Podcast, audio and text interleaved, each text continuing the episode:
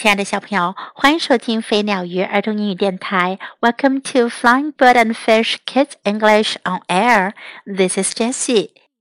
昨天我们讲了 What Daddies do best，爸爸们最擅长做什么事这个故事。那妈妈们又擅长做什么呢？What mummies do best。今天 Jess 老师要考考小朋友们，如果你有认真的听昨天的故事，今天这个故事你看看能不能听懂呢？What mummies do best?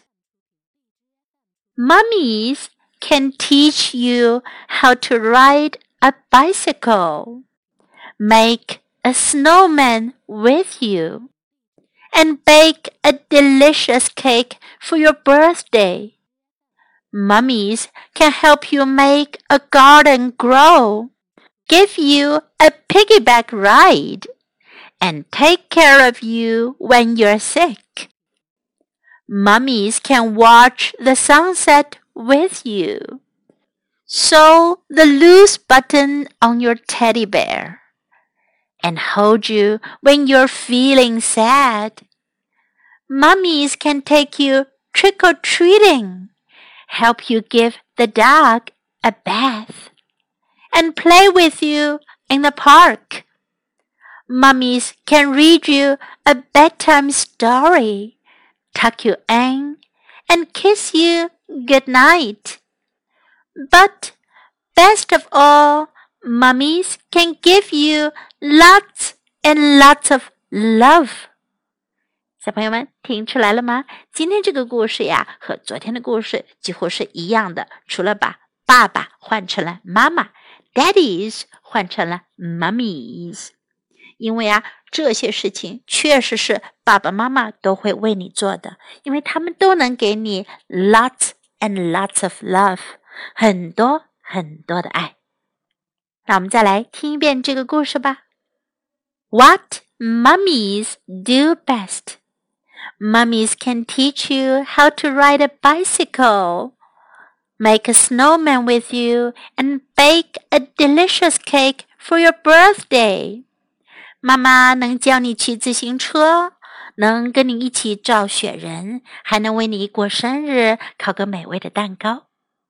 Mummies can help you make a garden grow, give you a piggyback ride, and take care of you when you're sick.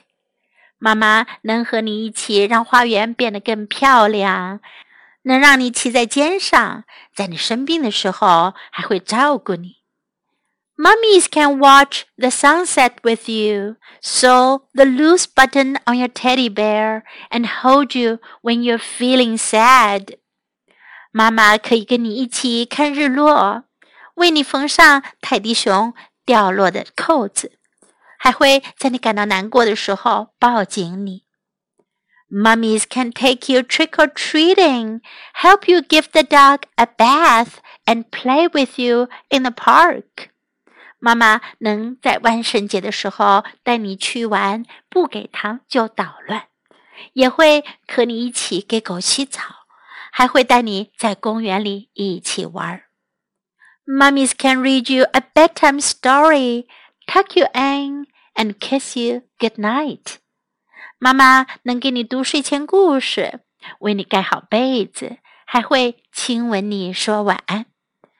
But best of all, mummies can give you lots and lots of love。但是最好的是，妈妈能给你很多很多的爱。And now we know, mummies and daddies can give us lots and lots of love. 爸爸妈妈都能给我们很多很多的爱。Thanks for listening. Time to say goodbye.